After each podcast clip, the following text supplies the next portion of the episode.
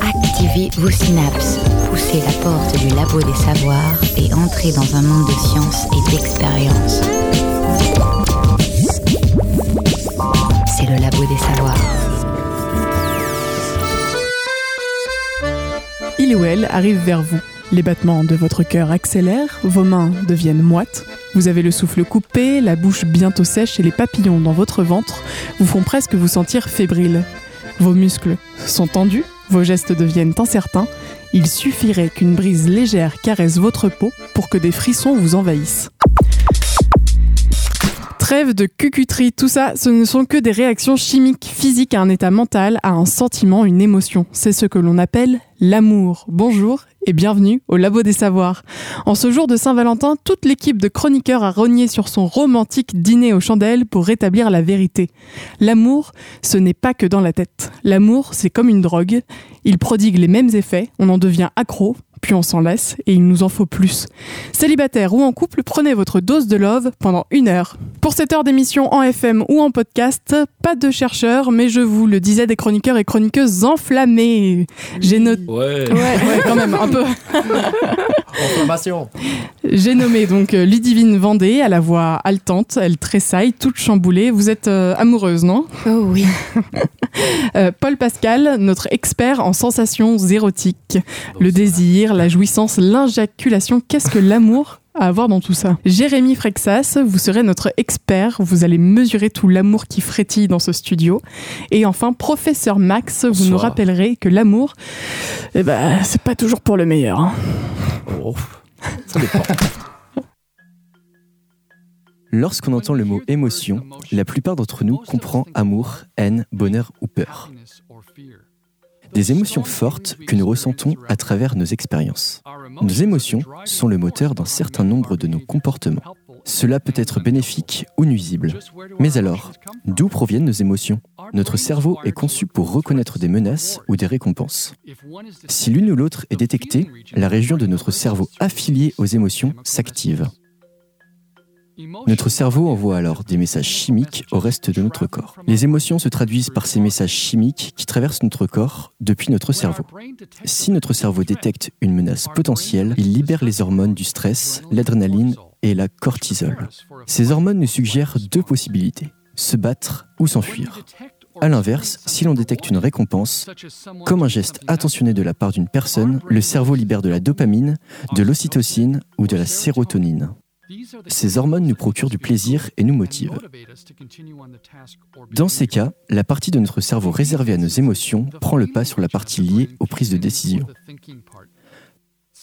Parfois, les réactions de la partie émotionnelle du cerveau sont si puissantes qu'elles contrôlent nos comportements et nous devenons incapables de penser de manière rationnelle.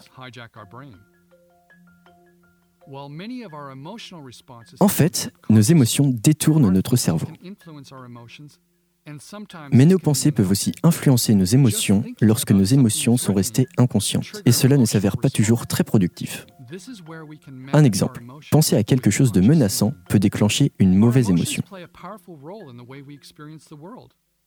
Comprendre et réguler nos émotions peut nous permettre de mieux contrôler notre cerveau et d'accéder à nos buts. Bon, normalement, vous êtes bien redescendu de votre petit nid douillet parsemé de bougies. Calm down. L'amour, c'est avant tout chimique.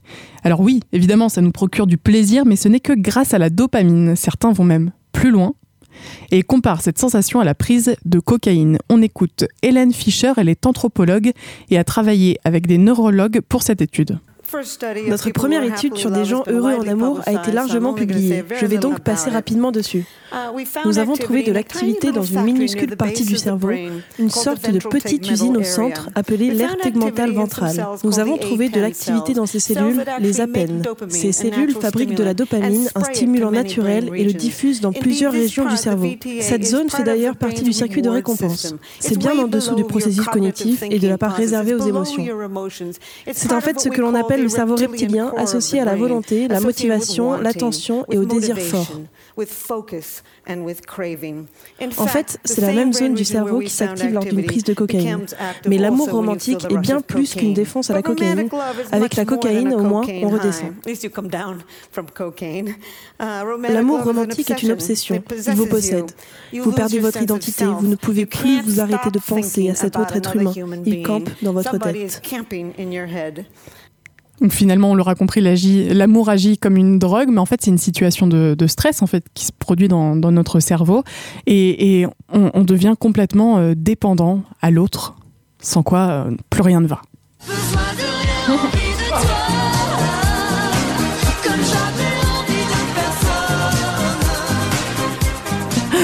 Grosse ambiance dans les studios. Dommage que vous voyez pas ça.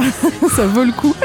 bon, on va se détendre un peu hein, parce que euh, si l'amour euh, peut, peut être instantané via le coup de foudre, il y a aussi un état amoureux qui peut se déclencher euh, après une relation amicale. Par exemple, je pense qu'autour de la table, ça nous est tous, tous arrivé.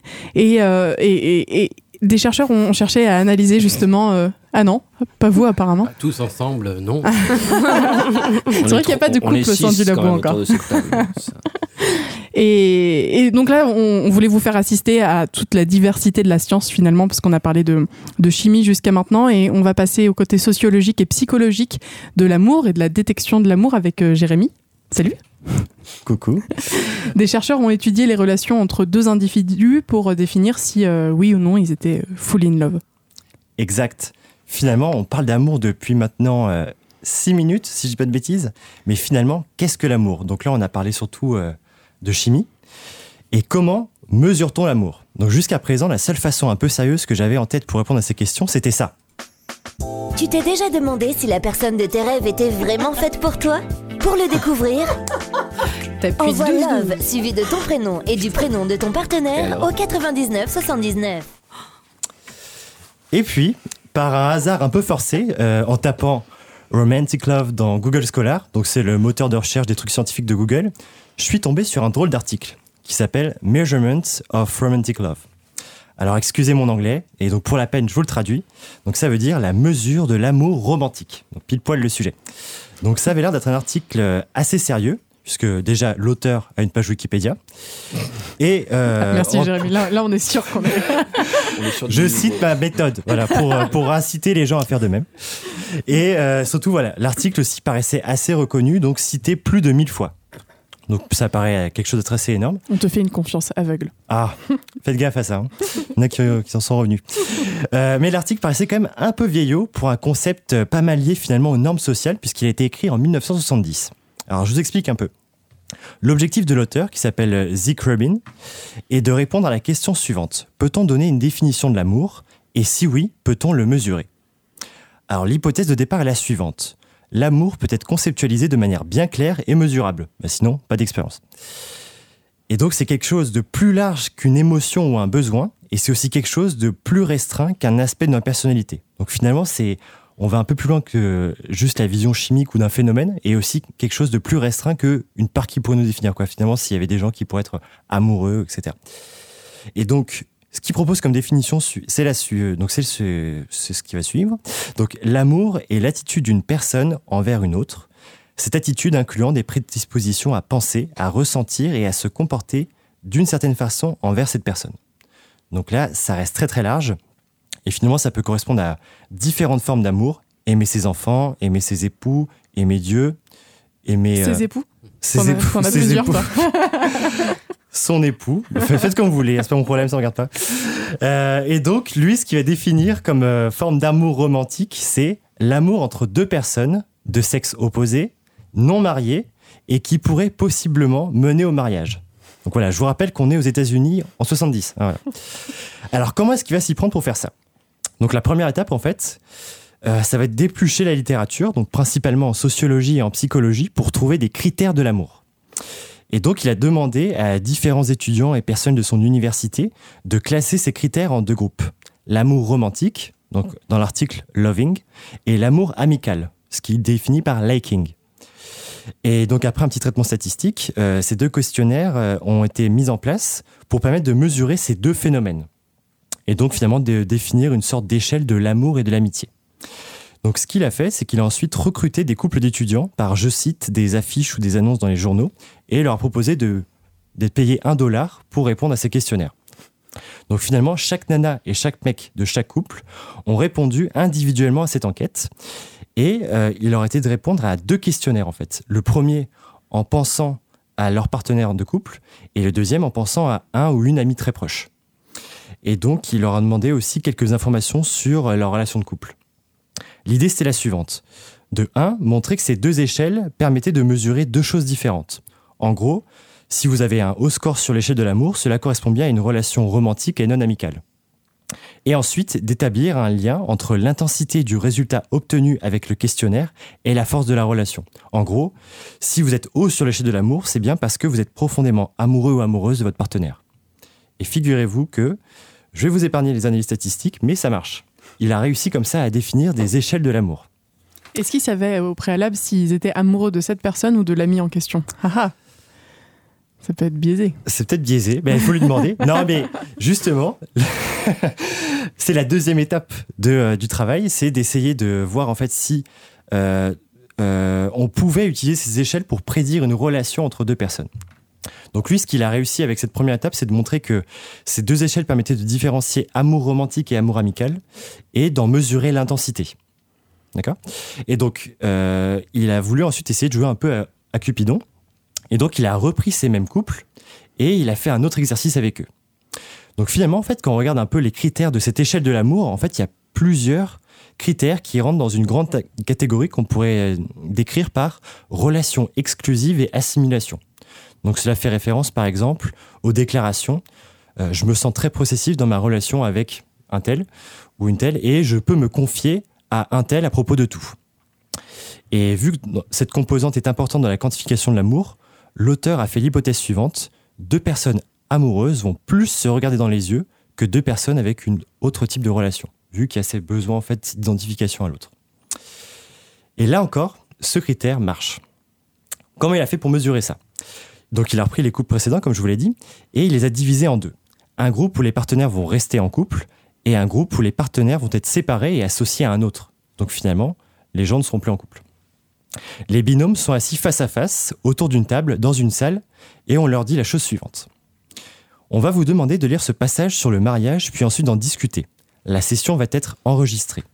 Cela demande un peu d'installation de matériel, on va donc vous abandonner quelques minutes avant de commencer pour tout régler. Vous allez faire ce que vous voulez en attendant, sauf discuter du sujet qu'on va ensuite aborder ensemble.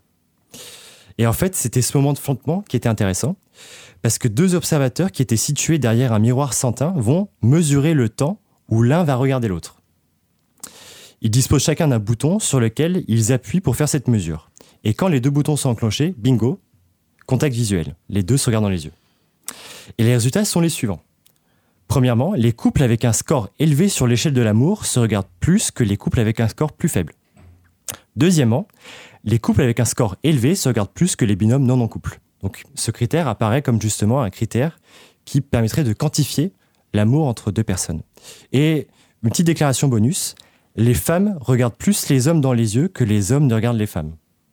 Alors, ce qui est attribué à une compétence acquise en communication sociale. Donc, vous en ferez ce que vous en voulez. Encore une fois, je vous rappelle qu'on est dans les États-Unis des années 70. Donc voilà, si jamais vous avez un psychologue ou un sociologue sous la main, il pourra sûrement vous en dire plus sur le contexte de cette étude et sur les éventuelles mises à jour qu'il y a pu y avoir depuis. Mais je trouvais ça quand même assez marrant comme anecdote et surtout frappant de voir que pour étudier ce phénomène sous un regard de psychologie sociale, un protocole mettant en jeu le corps a été mis en place. Ce qui permet de rattacher à la thématique de l'émission. Quand même.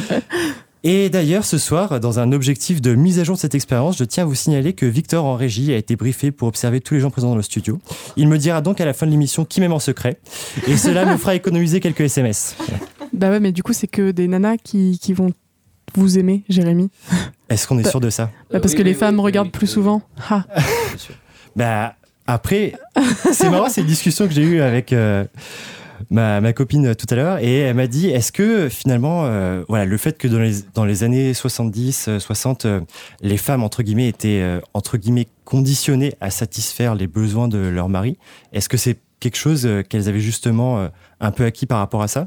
Et est-ce qu'aujourd'hui, on pourrait avoir la même différence entre les deux sexes, sachant que finalement, c'est un peu un, résultat périphérique de cette étude, en fait? C'est quelque chose qui a été mis mhm. en avant, mais c'est pas forcément quelque chose... Enfin, en tout cas, c'est ça m'étonnerait que ce soit une compétence innée des femmes de regarder plus les hommes. Surtout que, en fait, là aussi, la nuance qui est intéressante dans l'étude, c'est que c'est regarder dans les yeux.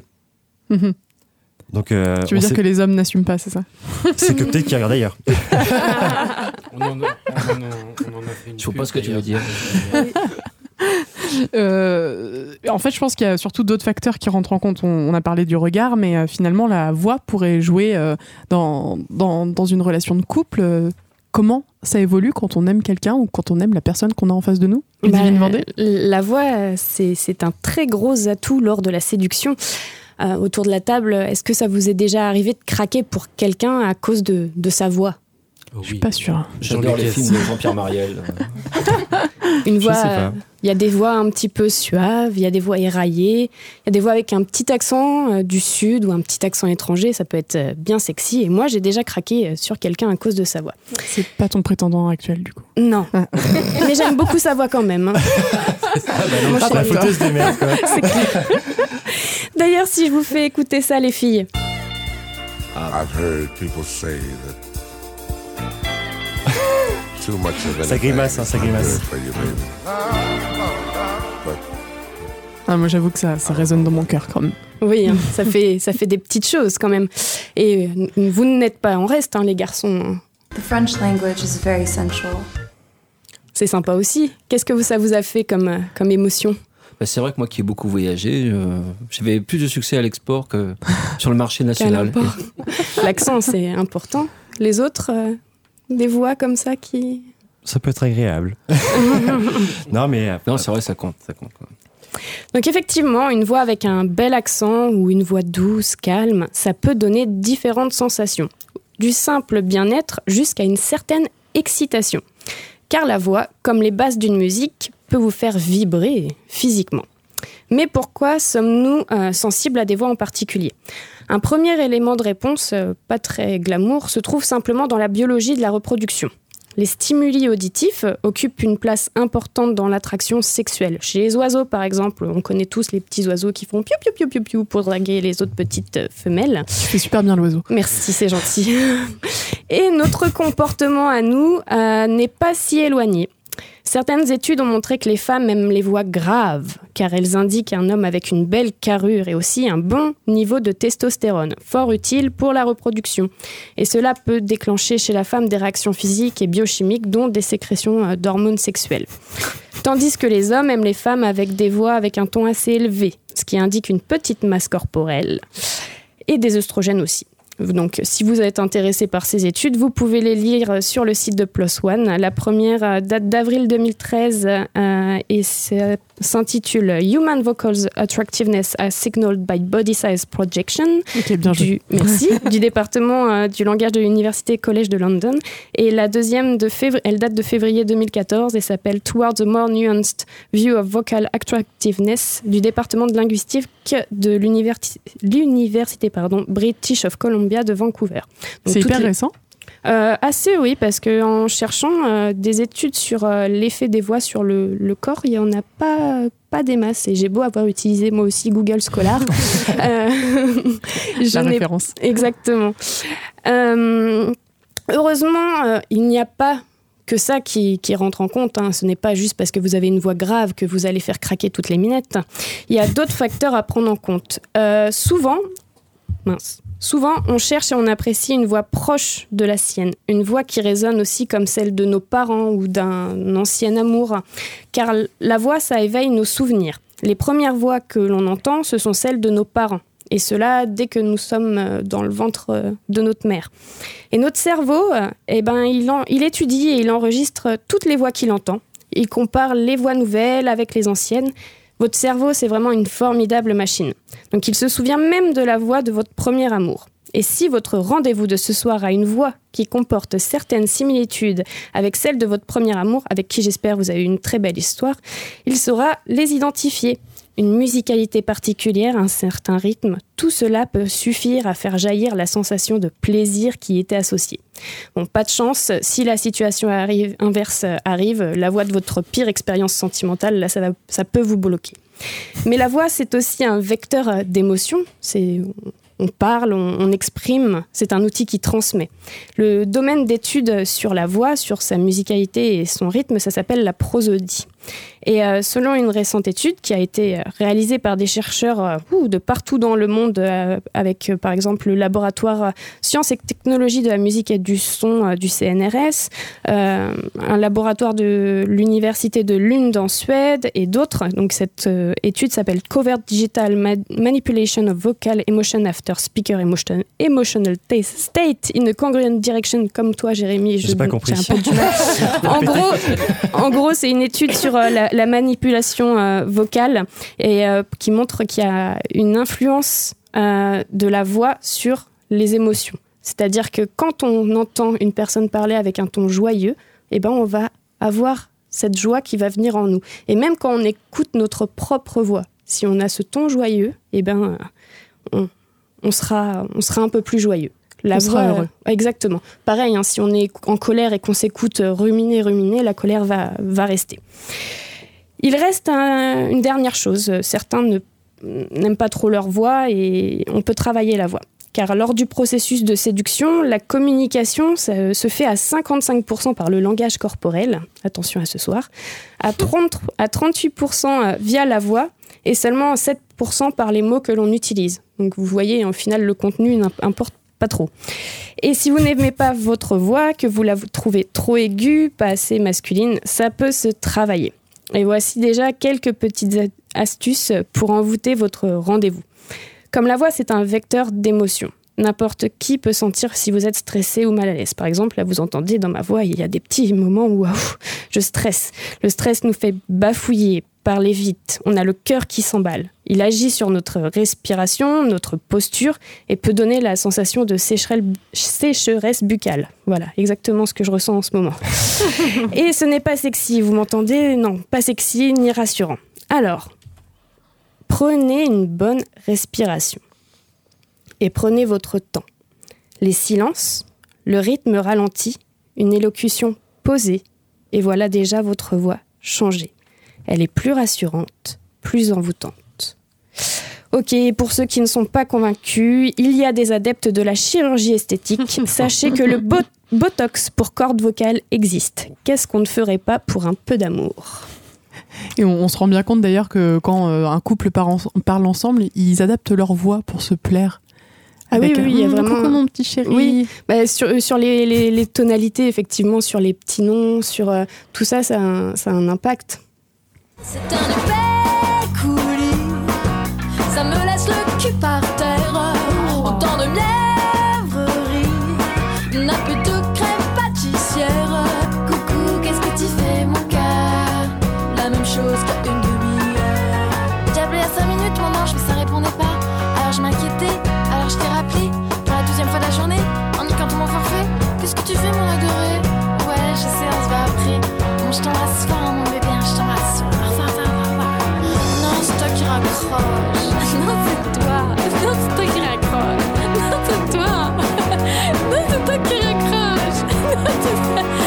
je te rappelle insupportable. non, franchement, ça nous arrive à tous. Hein. Autour de cette table, on, est quasiment tous euh, amoureux, non? Vous pouvez tous l'avouer, on se dit tout. Il y en a qui hésitent encore, j'ai l'impression. Professeur Max, t'as pas l'air euh, conquis en ce moment. Euh. Ok, très bien. Bon. Je reste un cœur à prendre. Je, vois ça. moi, je, moi, je fais une spéciale euh, contact labodessavoir.fr. Comme ça, vous nous donnerez votre impression sur cette magnifique émission. bah, écoute, Victor, technicien. C'est l'heure du quiz.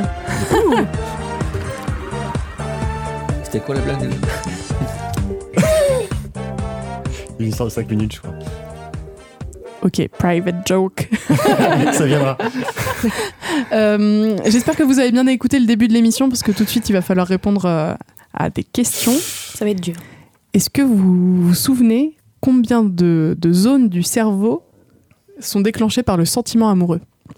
Ouf. Euh, Pas du tout. 5. 4. 3. Attention, bientôt ça explose.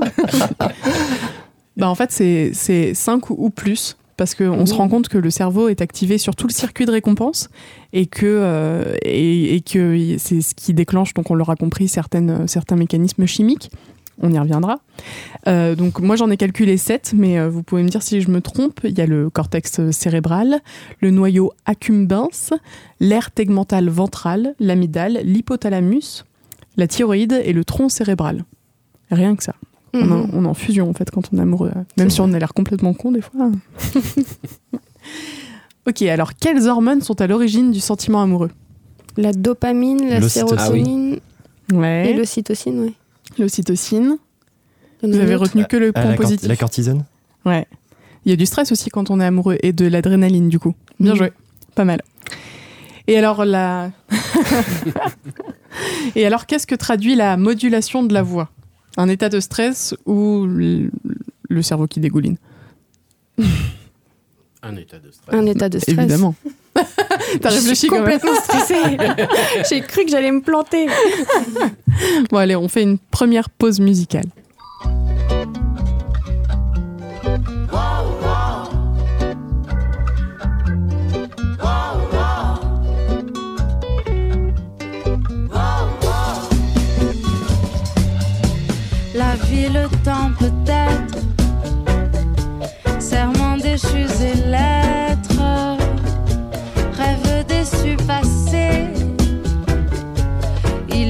Phrases damnées qui m'écorchent la bouche, me froissent les pupilles, me hérissent ses louches, les ailes et les papilles,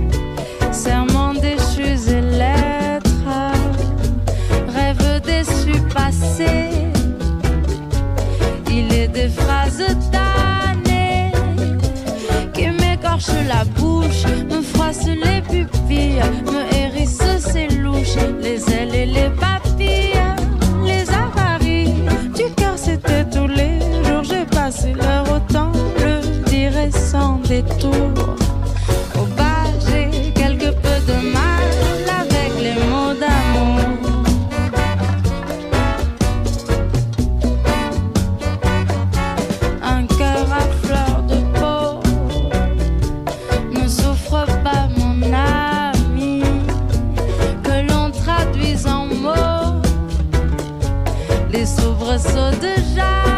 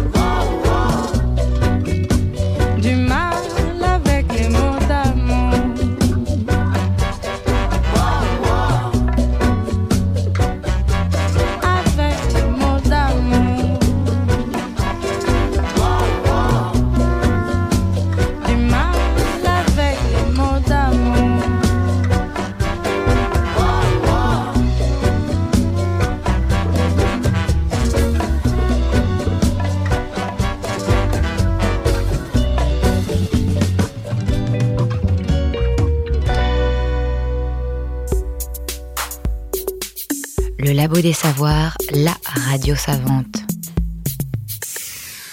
De retour au Labo des Savoirs, que vous nous écoutiez depuis votre poste de radio ou en podcast, vous devez être envahi d'amour ce soir. Le Labo des Savoirs s'est penché sur la Saint-Valentin, mais attention du côté scientifique, il hein, ne faudrait pas déconner non plus. N'hésitez pas à réagir sur les réseaux sociaux, on se fera un plaisir de vous partager toutes nos sources pour plus de connaissances et de maîtrise de nos sentiments.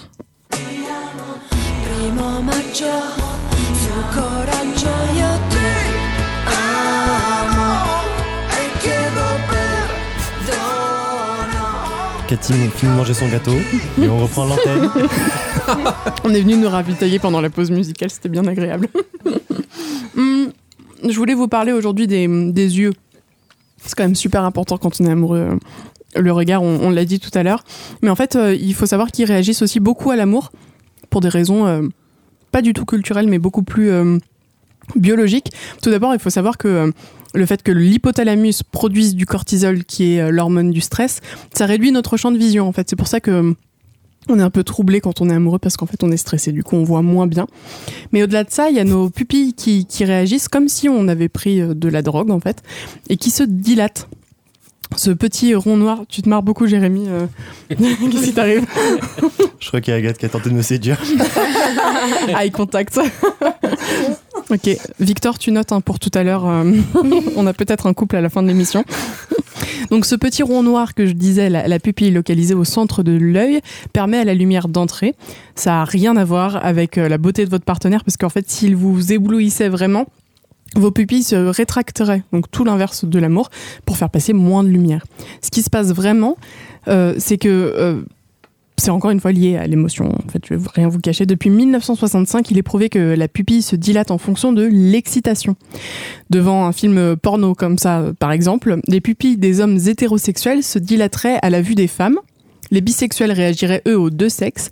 Par contre, les pupilles des femmes, qu'elles soient hétérosexuelles ou homosexuelles, s'étendraient de la même manière à la vue de leurs homologues féminines ou, euh, ou des hommes. Tout ça est dû à deux muscles oculaires, un dilatateur et un constricteur qui s'accommodent normalement en fonction de la lumière. T'as de beaux yeux, tu sais. Embrassez-moi. Et il y a une autre théorie qui est avancée, je ne sais pas si vous avez entendu parler, comme quoi nos, pupilles se dilateraient pour nous rendre plus mignons, comme le chapeauté. Oui, j'ai vu ça. Par contre, j'ai trouvé aucune source scientifique, donc je vais pas du tout m'avancer sur ce sujet et, je me suis vraiment confrontée à aux limites de notre ami, pardon, de notre ami Google.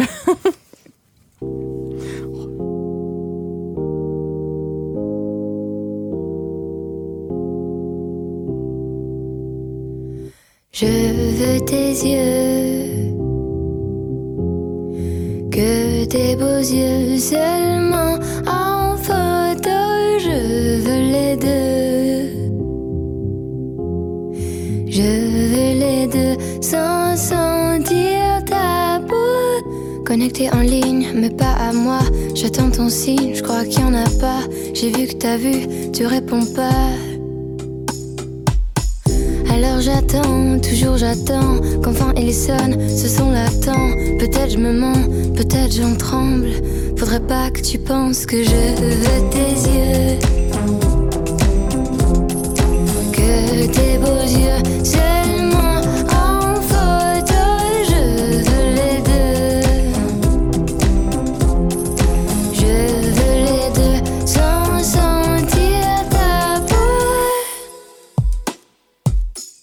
Un jour peut-être on se verra mais pas tout de suite. Je préfère pas, je préfère l'illusion de t'avoir. J'ai espoir, mais t'invente pas trop d'histoires.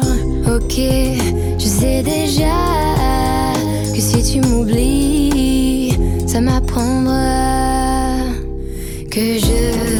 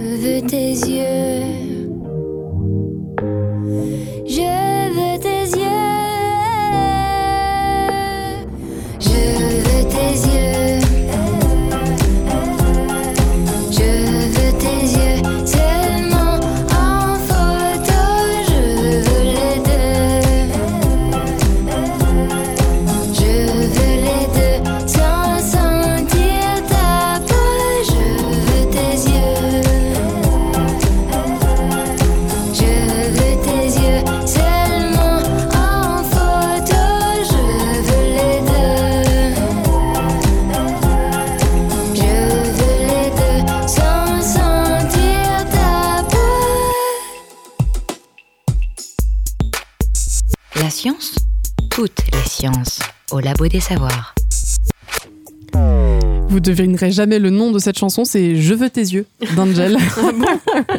Alors avant d'aller plus loin, je voudrais juste faire une petite annonce car une erreur s'est glissée euh, de manière euh, Le cortisol est une hormone sécrétée par la zone fasciculée du cortex de la glande surrénale, donc je, d'après Wikipédia, euh, et non pas euh, d'après euh, l'hypothalamus, comme nous avons pu le dire. nos auditeurs auront rectifié de Toutes nos excuses auprès de ceux qui nous peut-être c'est eux qui nous l'ont indiqué par message. Comme quoi il y en a.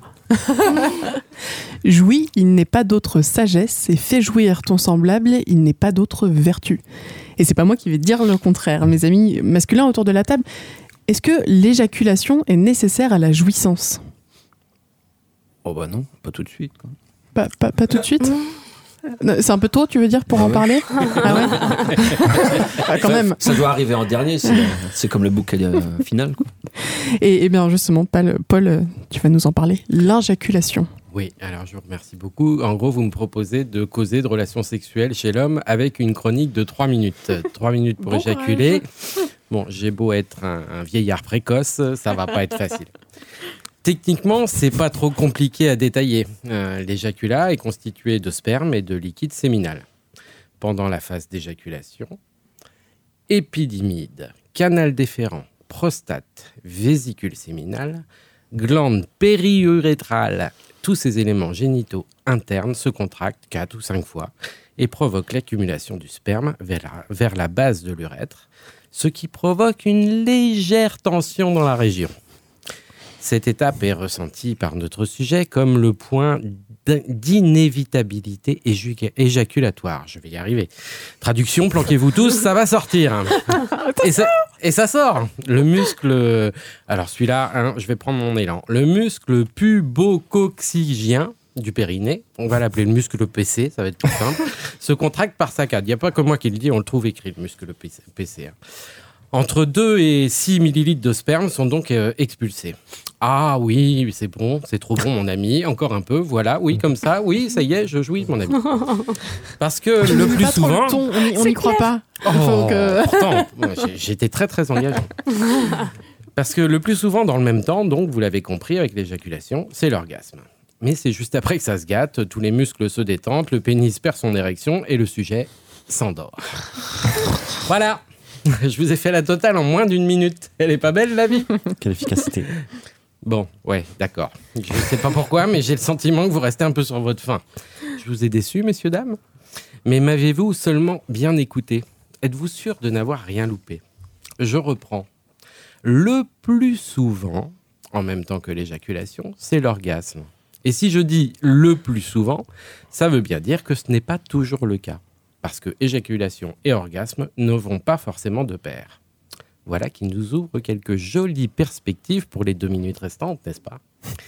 Reconsidérons donc un instant la chose et détruisons les idées reçues.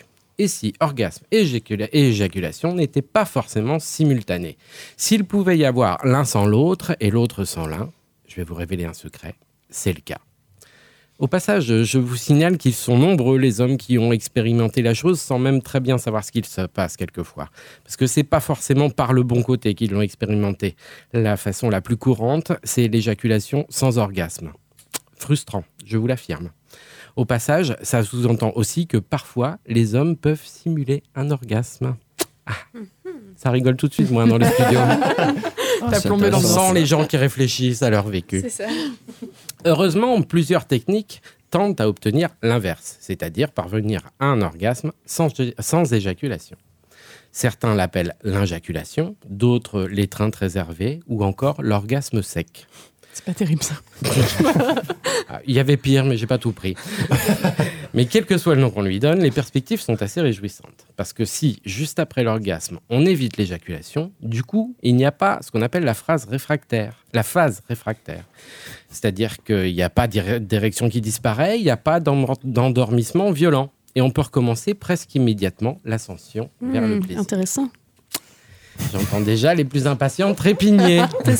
Mais c'est comment qu'on fait pour injaculer comme des bêtes? Vas-y, donne-nous la recette. eh ben, oubliez le comment qu'on fait, posez votre bécherelle un instant et écoutez-moi. Pour y arriver, il va s'agir d'apprendre à sentir ce point de non-retour monter tout doucement.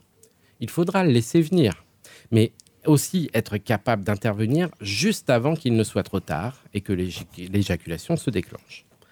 Plusieurs techniques, utilisées seules ou concomitamment, ça c'est pas sexuel concomitamment, plusieurs techniques permettent cela. On les trouve dans certains écrits, tantriques pour les hindouistes, taoïstes pour les chinois notamment. Autant vous dire que j'ai rien inventé et que là, Wikipédia, ça date pas d'hier, c'était bien avant l'arrivée d'Internet. Alors comment fait-on? Pour simplifier, il y a la respiration par le diaphragme. Vous respirez doucement par le ventre. Les poumons ne bougent pas. Ensuite, il y a la diminution, voire l'arrêt pendant quelques instants de la stimulation. Vous ne bougez plus et votre partenaire non plus. Et puis surtout, il y a la contraction ou la compression de votre muscle PC, hein, c'est ce qu'on disait tout à l'heure. Il se situe entre la base de la verge, après les testicules et juste avant l'anus. Donc là, vous avez deux solutions. Soit vous apprenez à contrôler votre périnée et à On le voit contracter. professeur Max qui prend des notes. hein. Donc, professeur Max, soit vous apprenez à contrôler votre périnée et à le contracter violemment. Ça se travaille un peu tous les jours, comme à la salle de gym. Mais vous pouvez le faire n'importe où et n'importe quand. C'est ça qui est bien. L'action, vous la connaissez. C'est le muscle qui fait se redresser votre verge. Quand vous êtes hors repos, hein, on est bien d'accord. Donc ce muscle-là, allez-y. Ah, on sent qu'ils essayent là. Vois C'est dommage qu'on n'ait pas de vidéo, mais c'était très très bien. Essayez, vous- donc vous pouvez essayer chez vous dans le bus, en cours, au boulot. Euh, Faites-moi travailler ce périnée. D'ailleurs, les femmes ayant eu une rééducation périnéenne, notamment après un accouchement, sauront très bien vous expliquer comment on fait et Oui, qu'on peut oui, le faire oui. partout. Exactement. Il y a une jeune maman qui confirme. La seconde solution, c'est de comprimer directement, manuellement, le muscle PC À la mano. à la mano, à la, au doigt même, on peut dire. L'idée, c'est de bloquer sa contraction, la, sa contraction de ce muscle par saccade. Donc, s'il n'y a pas de saccade, il n'y a pas d'éjaculation. Donc, on met le doigt on, entre l'anus et la base des testicules et on appuie, et on appuie, et on appuie. Pas d'éjaculation, pas de fin d'érection, pas de fin de coït. On repasse à une phase de plateau dans la montée du plaisir et on continue, monsieur, dame. Rendez-vous au prochain point de non-retour. Et là, si on est très fort, on recommence. Bon, forcément, il faut vous le dire, ça marche pas à tous les coups, surtout au début. Mais avec un peu d'expérience, à vous l'ascension vers le plaisir, l'augmentation de la durée du rapport, la multiplication des plaisirs, les vôtres comme ceux de vos partenaires, le pied absolu, pointure 48. Alors j'ai- une petite question. euh. Allez-y. Il faut essayer combien de temps avant d'y arriver est-ce que tu as essayé Tu t'y attendais pas à Alors, celle-là. combien de temps avant, combien de fois il faut le faire avant que ça, avant d'y arriver? Je pense que ça doit dépendre très fortement des personnes. Pour ce qui est de ma vie personnelle, je la garde pour moi. C'est ce que je répondais à mes Tout de enfants des questions un peu indiscrètes. Ça, ça veut dire oui.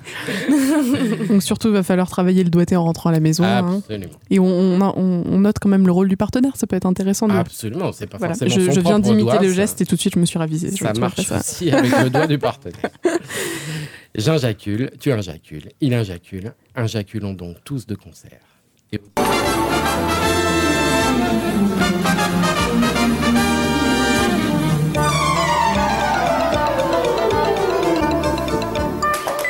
Bonjour à toutes, bonjour à tous. Vous l'aurez reconnu, c'est le euh, générique de Tournée Manège Ouais. pour les plus anciens.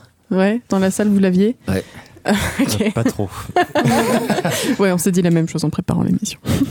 Alors, euh, encore une fois, c'est euh, le quiz. Et attention, cette fois-ci, vous n'avez pas eu les réponses. Est-ce que faire l'amour pourrait protéger de la grippe? On dit que c'est bon pour les maux de tête, alors peut-être que oui. Ça évite de sortir dehors et du coup d'attraper le virus. Je- Vous avez de l'imagination. Oui, tiens, je dirais oui. Non, ça développerait les anticorps Je sais pas. Ah. Mais pour quelle raison? Alors, j'ai pas la réponse, en fait. J'ai pas la raison, plutôt, mais j'ai la réponse parce qu'il y a une toute petite étude, je l'avoue, qui a aussi été faite sur des collégiens, évidemment. Je sais pas ce qu'ils ont à Des tous collégiens. testé sur des jeunes. Tout à l'heure, tu parlais de- d'étudiants. Ouais. C'est louche. C'est gratuit. La- L'université Wackels en Pennsylvanie a testé donc sur 112 collégiens la avec la fréquence de leur rapport le, le taux de d'immunoglobine salivaire. Mais des collégiens. Des collégiens. Alors attention, parce que si c'est des collèges semble c'est pas le même terme et pas le même âge que nos collégiens à nous. Ça doit être Parce des que le nombre de collégiens rapports des américains. collégiens. Ouais, université, Ouais. quoi. Et ben, Un en tout doute. cas, ce qu'ils ont affirmé, c'est que euh, on les a répartis en quatre catégories ceux qui n'avaient aucune activité sexuelle, ceux qui faisaient l'amour moins d'une fois par semaine, donc on va dire de manière peu fréquente, une à deux fois par semaine, on appelle ça de manière fréquente, il faut mettre des mots quand même, et de manière très fréquente pour ceux qui le, le faisaient euh, trois fois ou plus par semaine. Et bien, on s'est rendu compte que dans les échantillons de, de salive recueillis et, et dosés par l'université, euh, ceux qui faisaient l'amour plus souvent avaient un taux d'immunoglobine A salivaire beaucoup plus important. Et euh, ces protéines jouent un rôle essentiel dans la défense de l'organisme aux agressions. Résultat, l'amour protège à la grippe. T'as pas l'air euh, Ah, si, convaincu si, si, si, Si je suis convaincu. C'est mieux que le il y a- vaccin, Il y a, hein. plein d'autres choses euh, en la matière. Euh, L'éjaculation, par exemple, protège du cancer de la prostate. Il est fortement conseillé d'éjaculer régulièrement. Donc, si tu la minute la prévention. La prochaine, euh, c'est mal. Euh, oui, bah, Ça va jaser, avoir ça va une grippe qu'un cancer Oui, de la prostate. Il a eu la grippe. Deuxième question, l'électrostaticité entre deux personnes prouve leur compatibilité biologique. Ah, il y a un film de deux Funès Ça m'a l'air. oui. euh, Non. Non. Non. C'est complètement faux. Très bien. Vous n'êtes pas tombé dans le panneau. Et enfin, les humains émettent des phéromones comme les animaux. Ah oui, absolument. Je sais pas. Ah, des doutes? Peut-être Oui. que oui, peut-être que non. Allez, oui. A priori, on en émet, mais euh, on n'est pas très sensible à ça finalement. Et en fait, c'est euh, les glandes qui sont situées euh, sur, les sur les mamelons, pardon, euh, au niveau de l'aine et par le vagin, et elles sont reçues par le nez. Mais bon, jusqu'à maintenant, c'est assez, euh, assez controversé. On ne sait pas vraiment si on est sensible à ça en tant qu'humain. Eh bien, écoute, euh, professeur Max, euh, c'est à toi. Quelle Maintenant, transition, merveilleux. tu, tu vas nous raconter un petit peu ce qu'il y a dans le dans l'imaginaire collectif. Qu'est-ce que Oh là une, là, oui. une- une relation amoureuse peut peut nous évoquer? Et c'est pas toujours glorieux en fait. Ça, oui. C'est terrible, c'est terrible.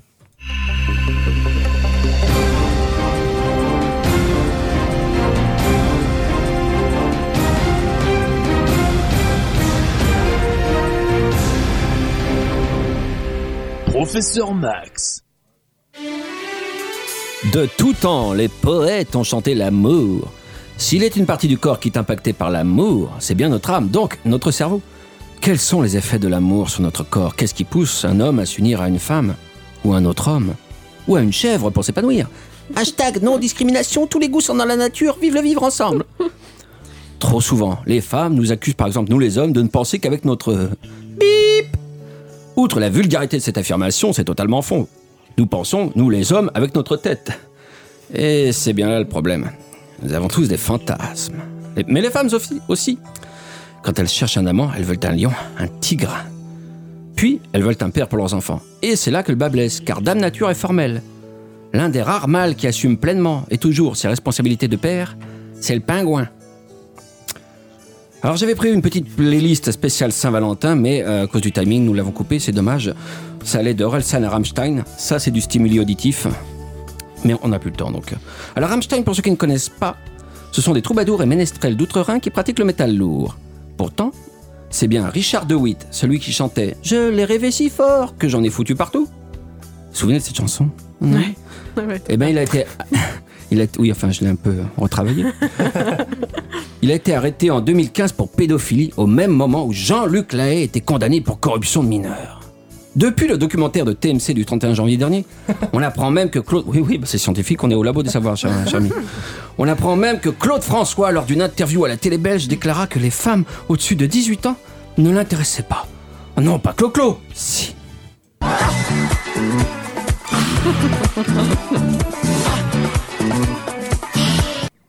D'ailleurs, la mère de sa fille cachée n'avait que 15 ans lorsqu'elle a accouché. Une info confirmée à la une de Paris Match la semaine dernière.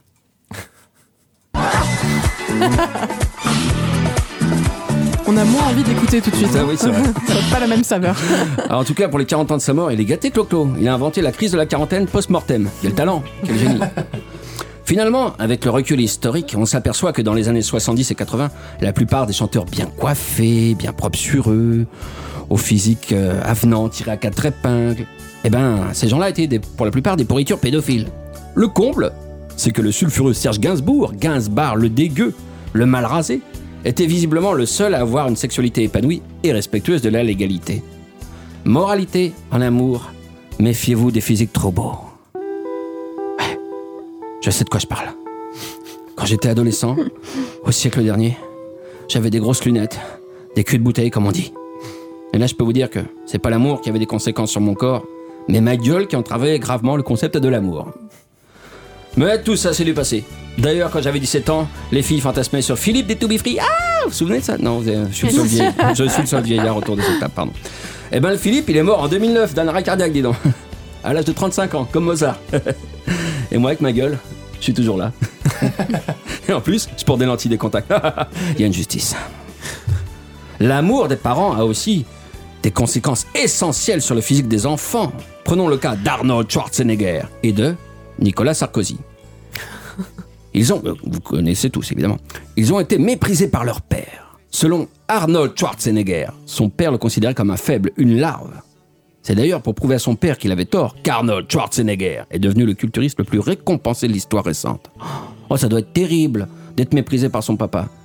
Surtout que celui d'Arnold Schwarzenegger était un authentique militant nazi autrichien pur jus. Bonjour l'ambiance Quant à Sarkozy, selon l'ouvrage de la journaliste Émilie Lanaise Même les politiques ont un père aux éditions Stock, eh bien, Paul Sarkozy, le père de l'ex-président, lui aurait déclaré à propos du départ de Cécilia Moi, aucune femme ne m'a jamais quitté. Et bim. Bonjour l'ambiance Eh bien, ouais. On comprend mieux l'éthique nerveux de l'ancien président. Les voies de l'amour sont impénétrables. Tenez, moi je m'occupe d'handicapés mentaux. Euh, Des adultes, hein. Non, pas en tant que psychiatre, mais plutôt comme chauffeur de minibus. Hein. Je vois d'ici les mauvaises langues qui vont dire Ah bah tu parles d'un professeur. Eh oh, j'ai une maîtrise de langue étrangère. Et j'ai vu Vol au-dessus d'un nid de coucou en VO, ok? Waouh. Ouais. Eh ben l'an dernier, pour la Saint-Valentin, sur mes 8 passagers, figurez-vous que les trois quarts étaient en couple à se faire des mamours, des câlins. Oh, c'est pas mignon Ah bah j'avais pas l'air con, moi Moi, l'adulte, normal, sans handicap, j'étais le célibataire, je leur tenais la chandelle, quoi. Ceci dit, l'amour peut même provoquer la mort. Une conséquence fâcheuse pour le corps. Qu'est-ce qui est jaune et qui fait du mal? C'est Jonathan Daval Tu l'as compris, cela Vous avez certainement entendu parler d'Alexia, cette joggeuse qu'on croyait assassinée par un rôdeur. Elle a en fait été accidentellement étranglée, puis accidentellement jetée dans un terrain vague, puis accidentellement brûlée. La fille qui a pas de bol, vraiment. C'était son mari le coupable, un gentil garçon, qui a joué la comédie quand même devant la France entière pendant trois mois. Mais qui a dit que le cinéma français était mort? Ouais, ma femme, c'était mon oxygène, Attendez, après l'avoir étouffé, il lui rend publiquement hommage en l'appelant son oxygène. En voilà un qui manque pas d'air. Il découvrira bientôt les joies de la mixité sociale dans des douches carcérales, où enfin ses larmes seront sincères. Tu peux rire, Victor, hein, je vois que tu te retiens. Il est parti en fou rire. On n'a plus de technicien. À l'inverse, la mort peut susciter l'amour. La preuve avec Charles Manson, le gourou, violeur, tueur en série, raciste, fan de musique pop. À 83 ans, il s'était marié en prison à une jolie jeune femme admiratrice de son œuvre. Ah, le côté bad boy rebelle, c'est vrai que ça plaît aux jeunes femmes. Hein. Ouais, l'esprit nous cause bien des tourments en amour. Surtout quand tu réalises que les handicapés mentaux, et même les vieux tueurs en série s'en sortent mieux que toi après la jante féminine, quoi. Monde de merde Excusez-moi.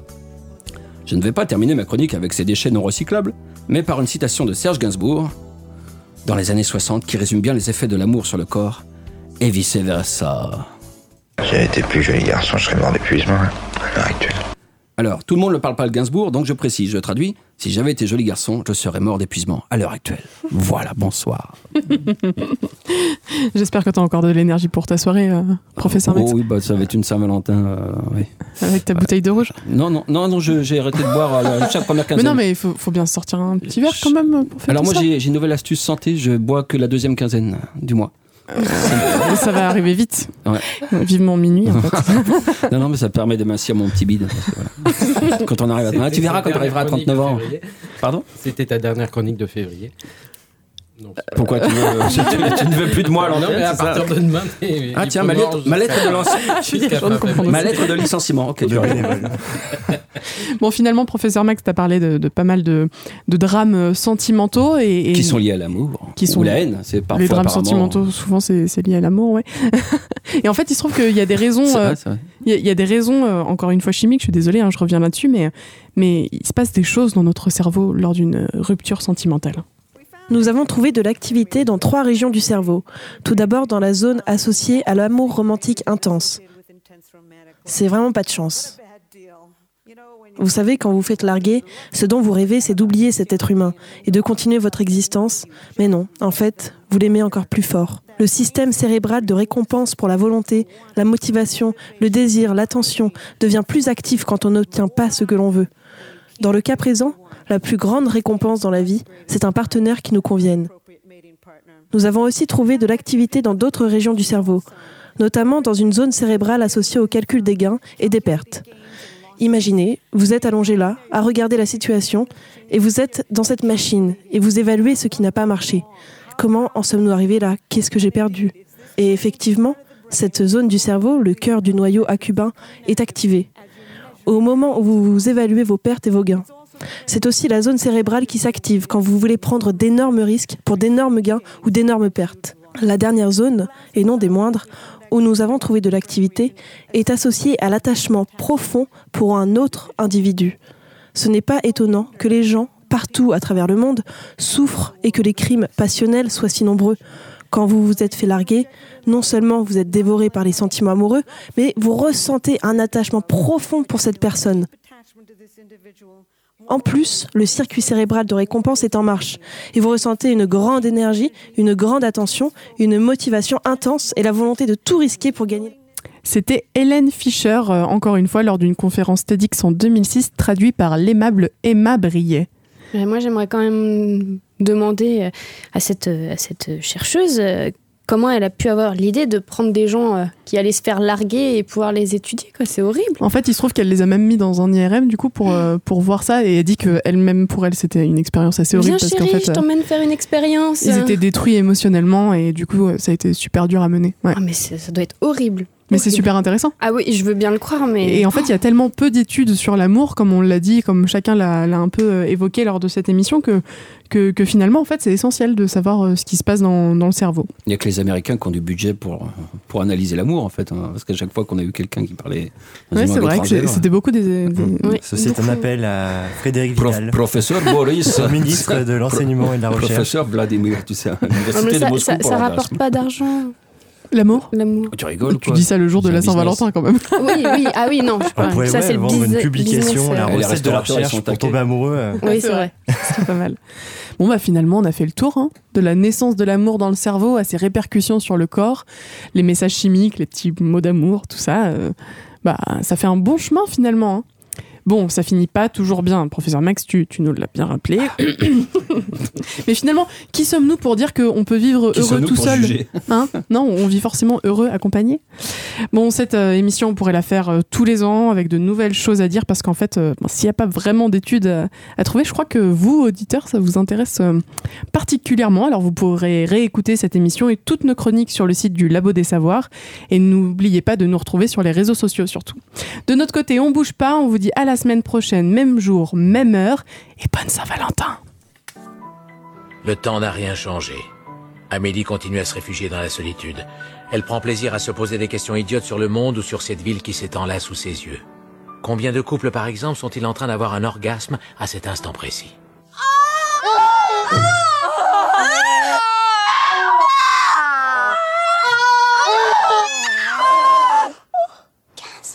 Merci à Ludivine Vendée, Jérémy Frexas, Paul Pascal, professeur Marx pour professeur Marx. Je t'ai muté en communiste pour la peine. Oh pour leur chronique, merci également à Victor à la réalisation et à la semaine prochaine euh, au Labo des Savoirs. Et merci à Cathy pour l'animation. Merci.